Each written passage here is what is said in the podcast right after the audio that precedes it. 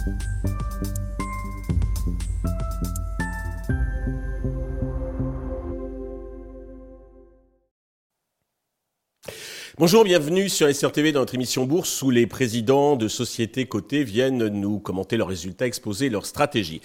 Aujourd'hui, en direct depuis les Yvelines, enfin visio depuis les, Yvelines, c'est Michel Artière, le président d'Athème que nous avons déjà reçu au mois de juin, qui revient aujourd'hui pour euh, nous commenter euh, les résultats semestriels qu'il vient de publier. Alors, euh, bonjour Michel, tout d'abord. Bonjour Stéphane. Euh, pour commencer, pour ceux qui ne vous ont pas vu la première fois sur Esther TV, peut-être pouvez-vous euh, nous rappeler, nous resituer l'activité d'Athème, s'il vous plaît? Bien sûr. Euh, donc, en quelques mots, Athème, c'est un éditeur logiciel. Donc, dans un domaine B2B, on, développe des solutions logicielles qui permettent aux, aux, groupes de médias, aux chaînes de télévision, aux opérateurs de télévision payantes, aux plateformes de streaming, de préparer, de diffuser les contenus vers les différents écrans de leurs abonnés. Euh, donc on est dans l'industrie qui s'appelait avant la télévision et maintenant qui est plutôt le streaming. Euh, pour donner quelques chiffres, Atem, c'est à peu près 580 collaborateurs dans le monde avec un chiffre d'affaires très international, euh, autour de 50% aux US, ensuite Europe, Asie, Amérique latine. dans cet effectif, il y a à peu près 50% de, de, de l'effectif d'Atem qui est de la R&D. Toute la R&D est en France. Et en chiffres, on a fait 90 euh, millions d'euros de chiffre d'affaires l'année dernière euh, sur 2022. Euh, en croissance, on est en croissance de 15% sur le H1, on est en croissance depuis des années sur ce, rythme de croissance. Et un point intéressant aussi, on est dans, depuis quelques années dans une phase de transformation des business models pour créer de plus en plus du revenu récurrent, sujet dont on va revenir, sur lequel on va certainement revenir pour commenter les chiffres du H1. Voilà, si, si on doit parler du marché en une minute, ce qui est intéressant dans notre marché, dans cette industrie du streaming de la télévision, c'est que c'est un marché avec euh, énormément d'innovation. Euh, il y, a, y, a, des changements dans les usages, la façon dont on consomme la vidéo. Euh, donc on, est passé de la télé traditionnelle linéaire vers beaucoup plus du streaming et de la vidéo à la demande. Cette vidéo à la demande, elle est de plus en plus financée par de la pub par rapport aux abonnements. Il y a maintenant des chaînes linéaires aussi qui sont des chaînes complètement gratuites financées par la pub, ce qu'on appelle les chaînes fast. Euh, il y a des changements technologiques, euh, donc les logiciels, nos logiciels tournent de plus en plus dans des grandes clouds publics. Euh, et puis, bah, il y a encore des, des, des, des, ruptures technologiques qui arrivent. Apple a annoncé par exemple son, son masque de réalité augmentée, réalité virtuelle, ce qui, qui, s'appelle le spatial computing chez Apple. Tout ça, ça va donner, euh, revigorer le, le, les possibilités qu'on peut faire avec la vidéo 3D. Donc voilà, dans un marché avec tant d'innovation, euh, bah, c'est propice pour rebattre les cartes et permettre à des, boîtes innovantes comme Athème de euh, se frayer un chemin et gagner des parts de marché. Merci de nous avoir fait cette présentation et puis ce tour d'horizon pour des, des coulisses euh, que nous ignorons alors qu'on est arrivé sur euh, sur nos écrans à regarder euh, les vidéos donc toute la journée. Alors comme je le disais, vous avez publié vos semestriels, donc on est toujours en croissance, hein, plus 15% de chiffre d'affaires. on a un résultat d'exploitation par est en perte de 2 millions, 2,1 millions d'euros, une un résultat donc financier en perte de 900 000 euros. Pouvez-vous nous commenter ces chiffres? Oui, euh, bah, ces chiffres sont euh, globalement en ligne avec les objectifs de la, société. Il faut rappeler qu'il y a une assez nette saisonnalité dans notre activité. Le, deuxième semestre est toujours nettement supérieur au premier. En, particulier, le quatrième trimestre est généralement à peu près au double du premier trimestre euh, de, de l'année. Euh, voilà, ce schéma ne connaîtra pas d'exception. Donc c'est pour nous euh, habituel de ne pas être profitable au H1 et d'être profitable sur l'année complète. Le résultat de cette année fin du, premier semestre de cette année, moins 2,1, il se trouve, il est un peu moins bon que le résultat de l'année dernière, il est bien meilleur que le résultat d'il y a deux ans. Dans les deux cas, on avait fini positif en croissance et dans les, et dans les objectifs des bidas donnés, donc il n'y a pas d'inquiétude là-dessus. Pour ce qui est du résultat financier, juste euh, le, deuxième point, euh, donc là, c'est surtout un effet dollar. Euh, donc on est bah, pas mal exposé au dollar parce qu'on a euh, probablement à peu près 75% de nos chiffres d'affaires en dollars. Euh, alors que c'est probablement plutôt 50% de notre base de coûts, donc il y a quand même une petite exposition naturelle. Euh, sur le H1 de cette année, ça a été une, une, une perte financière, ça avait été un gain financier de plus d'un million euh, l'année dernière, c'est une petite perte financière sur le H1 de cette année. Pour le H2, ça se présente plutôt mieux puisque le, le dollar remonte, donc on a des chances de refaire un gain financier sur le H2. D'accord. Il n'y a pas de couverture, ça ne justifie pas d'avoir une couverture. On le regarde. C'est quelque chose qu'on. Donc, comme j'expliquais, en fait, entre 75% de chiffres et 50% de nos dépenses en dollars, finalement, on a une exposition, mais on a quand même aussi largement une protection naturelle. Euh, donc l'exposition reste assez marginale. Bon, pourtant, pour autant, ça peut avoir un impact. Euh, donc oui, on est en train de regarder à, le faire. Ça n'est pas en place aujourd'hui. Alors, on a compris effectivement que le second semestre est déterminant. Comment il est orienté? Est-ce que vous avez des, projets, des enjeux particuliers? Oui, oui, euh, comme je le disais, le, dernier trimestre est toujours le plus gros trimestre de l'année, donc euh, euh, on vient de rentrer dedans et l'activité est bouillonnante là. On a plusieurs très gros contrats, donc comme j'expliquais, on a, on a depuis quelques années, on évolue vers des, des, des revenus récurrents pour donner justement de la visibilité, de la pérennité mhm. et, et, avoir et, et, bâtir la croissance sur un fort carnet de commandes. Euh, et donc on a justement en ce moment euh, plusieurs de ces très gros contrats sur 3 à 5 ans euh, qu'on essaye de conclure pour, pour la fin de l'année, dont une partie de revenus, de revenus sera reconnue euh, immédiatement à la livra pour, des, pour des premières livraisons et ensuite dont le, le reste de enfin, mais ensuite qui contribueront aussi euh, à la constitution de revenus récurrents pour des, des, périodes de 3 à 5 ans. Donc mais quand le contrat est signé, vous le lissez pas, vous ne le mensualisez pas? Alors en fait, on a, on a plusieurs types de contrats. On a des, des contrats qui sont purement par abonnement. Donc là, un contrat par abonnement, euh, on, on, lisse complètement le, le, la reconnaissance de revenus sur la période. Euh, D'autres types de contrats sont plutôt des engagements pluriannuels de dépenses, euh, de, donc d'achat de licences perpétuelles par nos clients.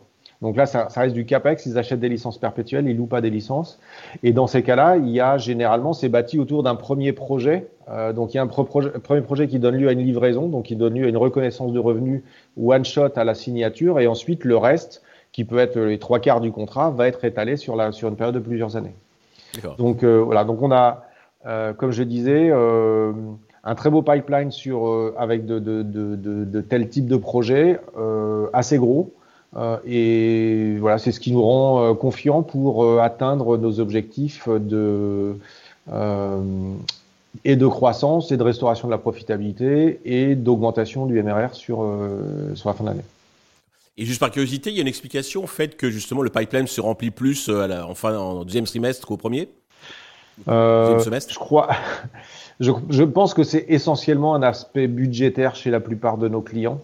Euh, le, le, pattern, le, le, le, schéma se répète depuis des années. Hein. Ça fait dix ans qu'on voit qu'on qu voit que le T4 n'a toujours été notre plus gros trimestre. Euh, mais j'ai pas vraiment bien de bien meilleure explication que euh, un peu la saison des fêtes et surtout les, les, les, les euh, le, côté le côté budgétaire pour beaucoup de nos clients vous le savez, en tout cas, vous n'êtes pas surpris. C'est pas comme la saison, par exemple, des chocolatiers ou des, fleuristes qui font leur, leur chiffre d'affaires à moment précis parce qu'on on, on, en connaît euh, la raison. Alors, vos clients, vous les avez rencontrés mi-septembre, euh, en tout cas, j'espère, à l'International Broadcasting euh, Convention à Amsterdam, qui est un peu la grande messe de votre secteur. Comment s'est déroulé ce salon? Il s'est très bien déroulé. Oui, on a deux. Pour nous, il y a deux grands messes dans l'année. Une en avril à Las Vegas, une en septembre à Amsterdam. Euh, donc, euh, bah, c'est le, moment où on fait le point et on, et on, rencontre effectivement toute notre base de clients pratiquement. Euh, alors, ce qu'on a pu voir à IBC pour, euh, pour le salon de septembre, euh, donc ce qui est intéressant, c'est que l'industrie va mieux. on le mesure à la fréquentation globale du salon qui était en, en nette hausse. Il y avait 43 000 visiteurs à IBC cette année, il y avait 37 000 l'année dernière, mais on n'est pas revenu au niveau de 2019 niveau de 2019, c'est de mémoire 55, 55 000 visiteurs, quelque chose comme ça. Donc, euh, donc en croissance par rapport à, 2022, mais, mais, toujours pas revenu au, pré-Covid. Pour ce qui est d'Athème, pour nous, euh, bah on explose tous les compteurs. On a, enfin, franchement, on, bah on a fait, on a, on, on a beaucoup, euh, si je compare à 2019, on a fait beaucoup de mhm. croissance depuis. On a, on a fait l'acquisition d'Anevia, on a des nouvelles solutions à proposer. On a une solution complète pour le streaming. On lance des innovations et euh, et en, trafic sur le stand d'Athème, là où euh, la fréquentation du salon n'a pas atteint 2019, euh, pour nous, euh, c'est 40% de plus que 2019. Et ce qui est intéressant, parce que c'est intuitivement, j'en étais pas certain sur place, c'est que la statistique se, confirme pour les quatre régions. C'est-à-dire que que ce soit US, Amérique latine, Europe ou Asie, les quatre régions sont en croissance sur, en, termes de visiteurs chez Athènes du moins. Par rapport à 2019. Donc on, donc on est vraiment dans une bonne dynamique et bah, évidemment ça présage de, de, de bonnes choses pour le, le, le, potentiel d'activité des prochains mois. Vous avez rencontré des nouveaux clients. Vous signez sur ce genre de salon C'est une, une, prise de, de contact On ne signe pas formellement, mais euh, dans certains cas, on, on, pratiquement on se serre la main. Donc, euh, en tout cas, les, les, les discussions avancent, ouais, font, font, font, font, font, une avancée significative pour certaines. Bon, en tout cas, vous entendre le de euh, Athème était attractif, donc c'est le principal. Euh, un petit point sur euh, la situation trésorerie, endettement? Oui, alors euh, donc on vient de publier nos comptes au 30 juin. Euh, donc au 30 juin, on a, on a pas mal restauré notre position de cash. On est, on est remonté d'une position assez basse de trésorerie. On était à 3 millions d'euros à la, à la fin de l'année dernière. On est passé à peu près à 10 millions d'euros. Euh, donc il y a plusieurs euh, raisons. Donc euh, il, y a une, il y a une raison bancaire. Donc nos banques nous suivent. On a, on a, on a contracté un moyen terme de 5 millions d'euros additionnels. Bon, lui-même d'ailleurs compensé par le, remboursement d'un prêt financier qui était plus euh, court terme d'un concours de 3 millions, mais en tout cas le, le solde est positif. Et aussi surtout euh, sur le côté euh, supply chain, il y a vraiment les, les, les conditions de marché s'améliorent, donc on, on, on, peut déstocker. On avait été obligé de beaucoup stocker. Euh, soit des produits à thème, les Kyrion, soit des serveurs de nos partenaires Dell ou HP à la fin de l'année dernière, enfin dans toute l'année dernière, pour être prêt à pouvoir livrer euh, nos clients. Euh, aujourd'hui, clairement, les délais se sont nettement raccourcis. On est, on est sur des délais euh, bah, standards de 2 à 4 semaines pour se faire livrer des serveurs. Donc, on peut déstocker. Et ce déstockage va, va, a permis de faire remonter pas mal la trésor au H1 euh, et, et, devrait à nouveau contribuer positivement à, à améliorer la trésor au H2. D'accord. Il n'y a plus nécessité du stock tampon, la sortie du, du Covid. Voilà, on, ça, on, on, a sécurisé on, le. On commence à en, sortir, à en sortir. Alors, du coup, euh, sur la dette, euh, la dette nette totale au 30 juin est d'à peu près 16 millions d'euros. Euh, ça peut sembler un peu beaucoup. Il faut voir là-dedans quand même, il y en a la moitié, euh, 8 millions d'euros, c'est de la mobilisation de CIR. Euh, euh, heureusement ou, mal, ou, malheureusement, est passé du statut de PME au statut de TI. Euh, donc le CIR ne nous est plus remboursé et, donc on doit le, en tout cas pas avant trois ans, donc on doit le mobiliser. et donc cette mobilisation, c'est à 8 millions d'euros sur le, total de la dette nette de, 10, de, de 16. D'accord. Alors côté bourse, donc le titre est en repli d'environ 23% depuis le début de l'année. Avez-vous euh, un message pour les actionnaires et investisseurs qui nous regardent et qui nous écoutent? Oui, euh, un peu toujours le même message, mais donc euh, notre, guidance, euh, donc nos objectifs financiers n'ont pas changé. On les a, on les a communiqués au marché début 2021. C'est toujours les mêmes. Euh, on s'est donné un objectif de trois ans d'investissement, 2021, 22, 23, pendant lesquels, euh, au prix de brider un peu la croissance et de brider un peu la profitabilité, on allait construire plus de revenus récurrents. Euh, donc c'est ce qui est en cours. même si sur le H1 le MRR a été assez flat, les, beaux contrats dont je vous parlais qui vont se signer au H2 euh, vont permettre d'atteindre l'objectif de croissance du revenu récurrent sur l'année complète. Euh, et puis, euh, bah, le deuxième volet de la, de la, de la guidance de 2021, c'est trois ans d'investissement pour la croissance du MRR. Et à partir de 2024, on verra euh, une hausse progressive de la profitabilité. Jusqu'à maintenant, on est franchement plutôt bien sur, dans les clous par rapport à tout ce qu'on s'était donné comme objectif début 2021. Euh, donc, euh, on croit pouvoir délivrer euh, ce qu'on a annoncé à partir de 2024 en termes d'augmentation de, de, de, profitabilité. Donc, il y, a, y, a un dicton en bourse qui dit qu'il faut, qu'il faut investir au son du canon. en tout cas, ce qui est sûr, c'est que les, les believers paieront moins cher que les suiveurs et, et c'est peut-être un bon moment pour, pour y aller sur Athènes. Eh bien, ça me semblait utile donc de, de répéter ce message, surtout qu'il est euh, plutôt euh, rassurant et, et, positif. Merci euh, Michel. Prochain rendez-vous, vous publiez, j'imagine, le, vous publiez au, le, le, le, trimestre ou oui, au chiffre d'affaires euh... le T3 et de mémoire, c'est le 8 ou 9 novembre. D'accord, très bien. Ben, je viendrai vous en parler sur Investor TV. Merci. Merci. Merci à tous de nous avoir suivis. Je vous donne rendez-vous très vite sur Investor TV avec un nouveau président de Société Côté.